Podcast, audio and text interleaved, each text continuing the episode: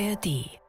So bitter es ist, wir leben nicht in Friedenszeiten in der Welt. Ein Schlüsselbegriff dieser Bundeswehrtagung ist wohl das Wort kriegstüchtig. Tüchtigkeit ist eine besondere Form der Tauglichkeit im Sinne von etwas zu beherrschen zu können. Und Sie können Abschreckung nur äh, wirklich gewährleisten, wenn Sie auch sagen, ich werde mich verteidigen, ich kann es und ich will es auch, wenn ich angegriffen werde. Wir erleben eine Zeitenwende. Und das bedeutet, die Welt danach ist nicht mehr dieselbe wie die Welt davor. News Junkies. Verstehen, was uns bewegt. Ein Podcast von RBB24 Inforadio. Es ist ein Wording, wie man neudeutsch sagt. Das ist eine Rhetorik, die viele erstaunt hat und einige ja regelrecht erzürnt und um die es jetzt seit Tagen eine richtige Debatte gibt. Der Bundesverteidigungsminister Boris Pistorius hat gesagt, dass, Zitat, die Bundeswehr wieder kriegstüchtig werden müsse kriegstüchtig. Ein hartes Wort, ein ungewohntes Wort auch im Zusammenhang äh, mit der Bundeswehr. Denn eigentlich kennen wir das in Deutschland so, dass das Militär vielleicht verteidigungsbereit ist oder einsatzfähig. Ja, oder man halt bei Auslandseinsätzen der Bundeswehr von einem sogenannten robusten Mandat gesprochen hat. Immer schon war bei all dem ja klar, dass Bundeswehr, das Militär bedeutet Waffen, Raketen, Soldaten, Panzer dass es am Ende natürlich darum geht, Dinge zu zerstören und Menschen zu töten. Im Worst Case natürlich. Und trotzdem darf man das jetzt als Zäsur bezeichnen, wenn ein deutscher Verteidigungsminister das Wort Krieg und Bundeswehr so offensiv in einem Atemzug in den Mund nimmt die Bundeswehr müsse wieder kriegstüchtig werden. Das ist schon ein krasser Satz. Und das, obwohl, muss man ja sagen, die Finanzierung der Bundeswehr weiterhin, sagen wir, eher ineffizient ist und da total viel im Argen liegt. Dazu gibt es eine aktuelle Studie eines Forschers der Uni Hamburg, der sich dezidiert mit den Zuständen bei der Rüstungsbeschaffung beschäftigt. Und sagen wir mal so, ja, sieht nicht gut aus. Es sieht allerdings Pistorius auch so, ne? dass es nicht so gut aussieht. Ist kein also. Geheimnis, aber äh, wie groß dann doch die Missstände selbst nach der angekündigten Zeitenwende sind, das hat ehrlich gesagt alle überrascht. Deswegen will er ja sozusagen das halbe Verteidigungsministerium umbauen und eben bei der Bundeswehr der Struktur der Beschaffung wirklich viel ändern. Über diese beiden Dinge also müssen wir reden. Was soll das heißen? Eine kriegstüchtige Bundeswehr und wo steht die Bundeswehr da eigentlich gerade? Machen wir heute an diesem Montag, den 13. November bei den News Junkies mit Henrik Schröder und Bruno Dietl. Wir müssen erstmal über diesen einen Satz sprechen, beziehungsweise über dieses Wort ja eigentlich nur. Also kriegstüchtig muss die Bundeswehr wieder werden. Was genau meint Boris Pistorius damit? Was ist deine, deine Analyse? Ja, also zunächst mal, er hat den Satz ja nicht nur in einem Interview gesagt, sondern in gefühlt 100 Interviews und wiederholt auch immer wieder. Aber eigentlich kommt er aus diesen Leitlinien für die Bundeswehr und das Verteidigungsministerium, die er jetzt vergangene Woche vorgelegt hat erst. Ja, also kann man ihm zugutehalten, er hat jetzt nicht nur diesen einmarkigen Satz rausgehauen, so, es ist kein Säbelrassel zu Wahlkampfzwecken und so, sondern es steckt schon eine Strategie dahinter insgesamt. Er will ja, wir haben es ja auch gerade schon angesprochen, diesen ganzen Laden, das Verteidigungsministerium insgesamt reformieren. 33 Seiten lang sind die Leitlinien dafür. Es sind die ersten neun verteidigungspolitischen Leitlinien seit über zehn Jahren. Die letzten waren von 2011, damals noch von de Maizière. Mhm. Und ich meine, in der Zwischenzeit ist auch was passiert. Ne? Und in diesen Leitlinien ist jetzt eben das Wort kriegstüchtig eben auch drin. Und weiter heißt es da ja, die Bundeswehr müsse jederzeit bereit sein zum Kampf mit dem Anspruch auf Erfolg im hochintensiven Gefecht. Puh. Kampf auf Erfolg im hochintensiven. Also da wird mir so ein bisschen flau im Magen. Also ich meine, wenn du die Worte mal ja, Wort für Wort sacken lässt. Ja, ja, klar. Lass uns einmal kurz hören, wie der Verteidigungsminister selbst nun dieses kriegstüchtig definiert oder warum er diese Wortwahl da nimmt. Er war ja gestern zu Gast im Bericht aus äh, Berlin im, im ersten und hat das da so definiert. Tüchtigkeit ist eine besondere Form der Tauglichkeit im Sinne von etwas zu beherrschen zu können. Und Sie können Abschreckung nur äh, wirklich gewährleisten, wenn Sie auch sagen, ich werde mich verteidigen, ich kann es und ich will es auch, wenn ich angegriffen werde. Das ist das Prinzip von Abschreckung, das übrigens im Kalten Krieg unser Handeln gelenkt hat. Sozialdemokratische Kanzler wie Willy Brandt und Helmut Schmidt haben das gelebt. Wandel durch Annäherung, ja. Beziehung aufbauen, ja. Aber gleichzeitig das aus einer Position der Stärke heraus, die klar macht, wir werden uns verteidigen. Und das heißt nichts anderes als das. Ganz ehrlich, ich würde da echt widersprechen.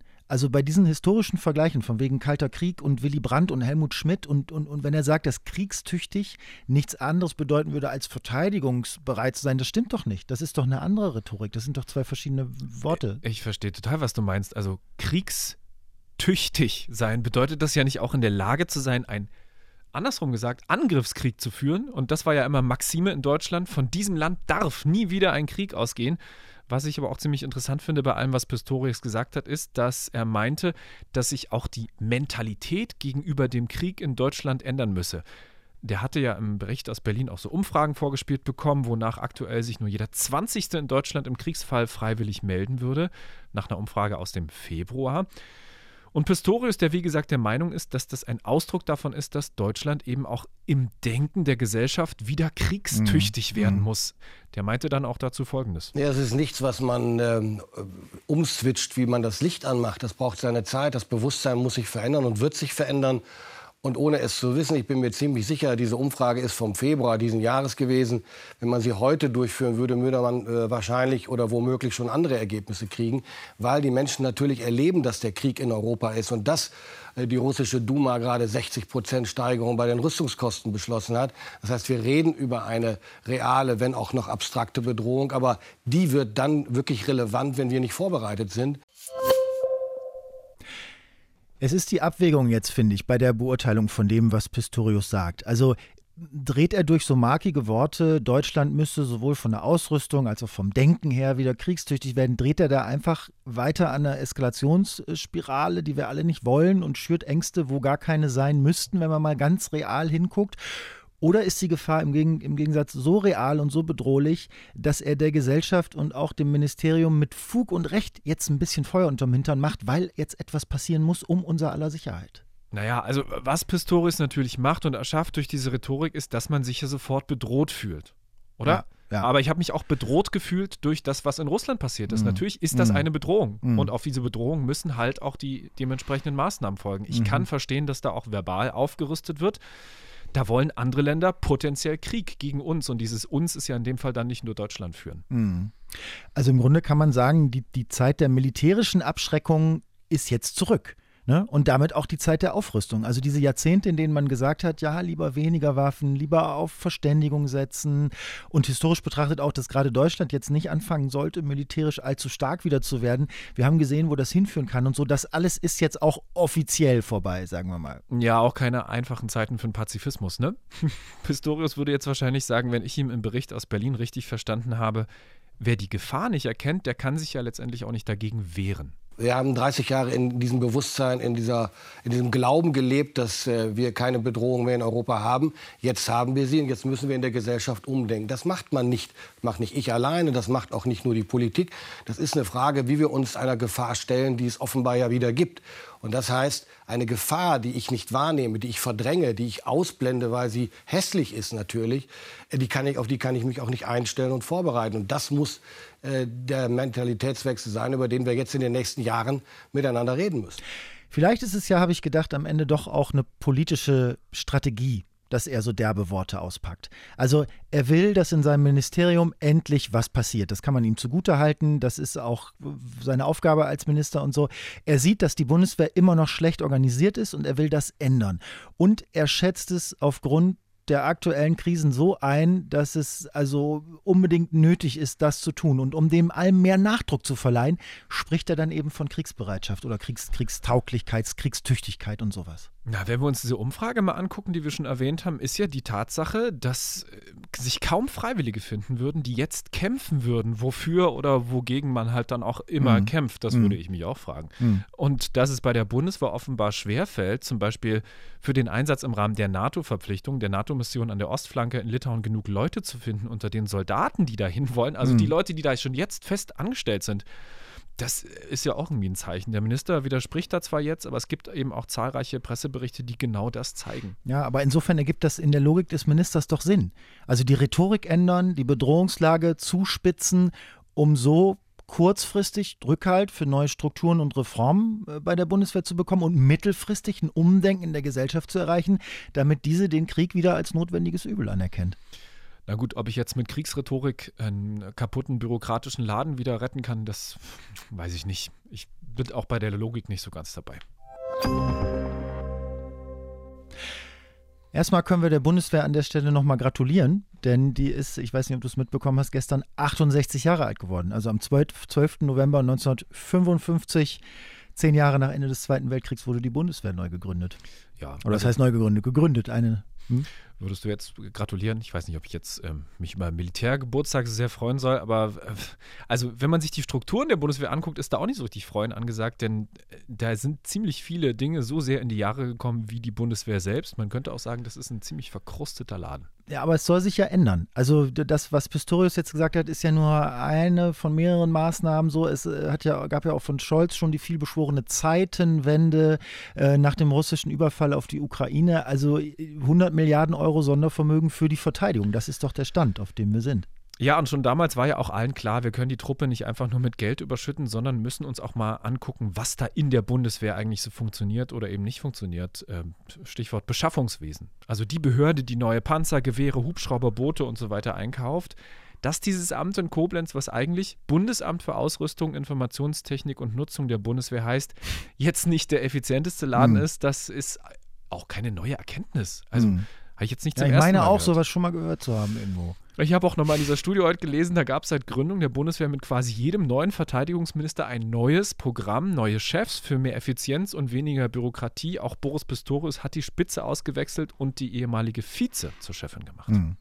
Letztes Jahr hat ja schon der Konfliktforscher Professor Dr. Michael Broska vom Institut für Friedensforschung der Uni Hamburg eine relativ krasse Zahl in den Raum geworfen. Der hatte damals schon gesagt, 35 bis 45 Milliarden Euro des Sondervermögens werden im Beschaffungswesen der Bundeswehr quasi versickern. Also das hatte er damals, damals vorausgesagt. Ähm, und dieser besagte Michael Brosker hat sich jetzt ein Jahr nach der ausgerufenen Zeitenwende im Auftrag von Greenpeace, muss man sagen, angeschaut, inwieweit sich denn tatsächlich auch was im Beschaffungswesen getan hat. Also ob was aus der Ankündigung geworden ist, bei dieser Behörde aufzuräumen. Arsenale Aufträge Amigos heißt die Studie, ist auch für alle online, 39 Seiten lang. Ja. Und da stehen wirklich so ein paar unglaubliche Dinge drin. Unter anderem, dass bisher kein einziger Euro aus diesem Sondervermögen für die Bundeswehr ausgegeben wurde, also in konkreten Projekten hinterlegt ist. Na gut, das lässt sich auch damit erklären, dass jetzt gerade Mittel ausgegeben werden, die in den letzten Jahren bewilligt wurden. Also diese Woche könnte es ja konkret werden. Am Donnerstag wird über die ganz konkrete Zuteilung von Geldern aus dem Sondervermögen entschieden. Und das wird dann ja auch nicht alles auf einmal ausgegeben, sondern das wird ja über Jahre gestreckt bis äh, 2028. Lass uns nochmal auf die Studie gucken, denn die Reformen im Beschaffungswesen sind, Zitat, weitgehend gescheitert. Das ist ein ziemlich bitteres Fazit. Noch ein Zitat, dass jedoch ein hochgradig dysfunktionales und komplexes System wie das deutsche Beschaffungswesen quasi im Handumdrehen reformierbar wäre, erscheint zunächst einmal fraglich. Mhm. Es gibt allerdings zwischendurch auch so ein bisschen Anerkennung für einige der Maßnahmen, die seit letztem Jahr beschlossen wurden. Zum Beispiel, auch so ein durchaus wichtiger Punkt, es wird bei den Aufträgen jetzt mehr darauf geguckt, dass man von der Stange Waffensysteme kauft. Also dass man quasi keine deutsche Sonderanfertigung nimmt, sondern was, was schon da ist, keine Neuentwicklung. Vielleicht ganz kurz zur Erklärung, was in diesem Beschaffungsbeschleunigungsgesetz vom letzten Jahr drinsteht. Nämlich, dass deutsche Rüstungshersteller äh, sollen bei allen Beschaffungsvorhaben privilegiert werden sollen. Ähm, was das für ein Problem mit sich bringt, gucken wir uns äh, gleich noch an. Dann sollen Fristen für den Einspruch unterlegener Hersteller verkürzt werden, also dass es einfach schneller geht. Ne? Aufträge werden nicht mehr äh, in Lose aufgeteilt würde es in anderen Bereichen wahrscheinlich so nicht geben, dass die sonst so strengen Ausschreibungsregeln so gestutzt werden. Das Gesetz ist ja die eine Sache, die Umsetzung ist ja das nächste. Und dem zuständigen Staatssekretär Benedikt Zimmer hat das alles viel zu lange gedauert. In diesem Frühjahr gab es dann den sogenannten Zimmererlass. Der Faktor Zeit, der hat ab sofort Priorität, also Hauptsache schnelle Beschaffung, weil Geld ist ja offensichtlich mhm. genügend da. Mhm. Die Bundeswehr soll, wie in der Studie auch als positiv vorgehoben, auf marktverfügbare Systeme setzen und eben Sonderanfertigung einfach sein lassen. Ein Erlass aus einem Ministerium, das ist ja nichts anderes als von oben aus Druck auszuüben, kann man sagen. Ist die Frage, wie es gewirkt hat. Naja, also nach dem, was ich jetzt in der Studie gelesen habe, eher wenig. Gucken wir uns das mal genauer an dieser Behörde in Koblenz an, dem Amt für Beschaffung. Die haben eigentlich 6500 Stellen, also mit Außenstellen und allem drumherum. Die Bundeswehr ist ja auch sehr breit aufgestellt in ganz Deutschland. Aber das sind 15 Prozent der Stellen nicht besetzt. Das sind fast 1000 Jobs, die einfach unbesetzt bleiben. Der Grund dafür natürlich Konkurrenz der Privatwirtschaft, die zahlen deutlich besser und von oben dann Druck auszuüben auf eine Behörde, die eh schon komplett unterbesetzt und ja. überlastet ist. Ah, naja, aber das Bundesverteidigungsministerium hat ja zumindest versucht, das Beschaffungsamt äh, zu entlasten. Also da, da, dürfen beispielsweise Bundeswehrangehörige jetzt Ausgaben bis zu 5000 Euro selbst beauftragen, ne, ohne dass das über den Tisch der Beschaffung muss. Also auch, auch das macht es irgendwie effizienter, attraktiver, weil vorher die Schwelle lag bei 1000 Euro. Ähm, sorgt wohl für 20 Prozent weniger an Anträge. Also auf jeden Fall eine Entlastung. Also die komplexen Regeln für Ausschreibung und Bestellung, die bleiben ja aber. Und in der Studie liest es sich so, als ob der Druck von oben auf die Beschaffungsbehörde dazu geführt hat, dass die Beamten da eher noch vorsichtiger werden. Also genau das Gegenteil passiert ist. So nach dem Motto, lieber nicht bestellen als falsch bestellen. Jetzt ist einer dieser Hauptkritikpunkte dieser Studie aber auch, und wahrscheinlich ist das der wichtigste Punkt, die enge Verflechtung zwischen Rüstungsindustrie und Politik. Also deutsche Rüstungshersteller bei allen Ausschreibungen bevorzugen. Da musste eigentlich der Lobbyismus-Alarm relativ laut klingeln, oder? Ja, steht auch in der Studie ziemlich deutlich drin, Zitat, die Zeichen mehren sich, dass das Ziel der optimalen kosteneffizienten Ausrüstung der Bundeswehr von wirtschaftlichen und politischen Sekundärinteressen überlagert wird. Und die sitzen, jetzt mal sehr einfach gesagt, als Abgeordnete im Haushalts- und Verteidigungsausschuss. Denn wenn über der Bundeswehr ein Korb mit Milliarden von Euros ausgekippt wird, dann heißt das natürlich lukrative Aufträge für deutsche Rüstungsunternehmen. Habe ich als Abgeordneter ein Rüstungsunternehmen in meinem Wahlkreis, habe ich natürlich, wieder vorsichtig formuliert, Interessen. Aufträge werden also eher nach Standort als nach Wirtschaftlichkeitsinteressen vergeben. Die Gefahr besteht.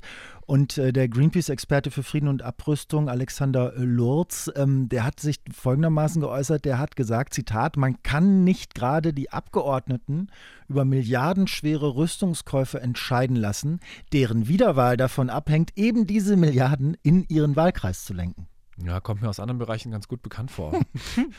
es steht aber ja eigentlich schon im Gesetz, dass deutsche Hersteller nach Möglichkeit privilegiert behandeln werden sollen. Also ich meine, das steht da ja schon im Gesetz drin. Das ist ja einer der Dinge, eine der Maßnahmen, selbst wenn sie im Zweifelsfall teurer sind. Die Studie macht auch einen Vorschlag, wie man dieser Lobbyismusgefahr, um es mal jetzt beim Wort zu nennen, mhm. zumindest etwas den Einfluss nehmen kann. Abgeordnete, die in ihren Wahlkreisen Rüstungsunternehmen haben, sollen nicht mehr Teil des Haushalts und oder des Verteidigungsausschusses sein dürfen. Das ist einer der Vorschläge. Ja, die Studie macht noch weitere Vorschläge, damit in der Beschaffung eben nicht ein Drittel des Sondervermögens versickert. Da wird ein jährlicher Rüstungsplan vorgeschlagen. Die Genehmigungsschwelle des Haushaltsausschusses soll angehoben werden, damit mehr Aufträge direkt von der Bundeswehr ohne Einfluss des Bundestages vergeben werden können. Und noch so ein paar Punkte, die vielleicht beim ersten Hören gar nicht so unbedingt logisch klingen. Der Staat soll seine Beteiligung an deutschen Rüstungsfirmen erhöhen, um sich quasi gegen Lobbyismus aus der Privatwirtschaft zu schützen und europäische Rüstungsprojekte wie FCAS, Future Combat Air System, da geht es um Luftverteidigung mhm. zusammen mhm. mit Frankreich und Spanien und auch MGCS, da geht es um so einen deutsch-französischen Kampfpanzer, die sollen gestoppt werden, weil es da sagt die Studie, eher außenpolitisch zugeht und eher um die Rüstungswirtschaft und weniger um Effizienz. Geld wird immer da sein. So in etwa hat es Olaf Scholz der Bundeswehr jetzt nochmal zugesichert und sein Versprechen erneuert, dass Deutschland das 2%-Ziel der NATO erfüllen wird, also 2% seines BIP, seines Bruttoinlandsprodukts für Verteidigung ausgeben wird. Das waren die News Junkies für heute. Henrik Schröder und Bruno Dietl verabschieden sich. Bis die Tage und tschüss. News Junkies. Verstehen, was uns bewegt. Ein Podcast von RBB24 Inforadio. Wir lieben das Warum.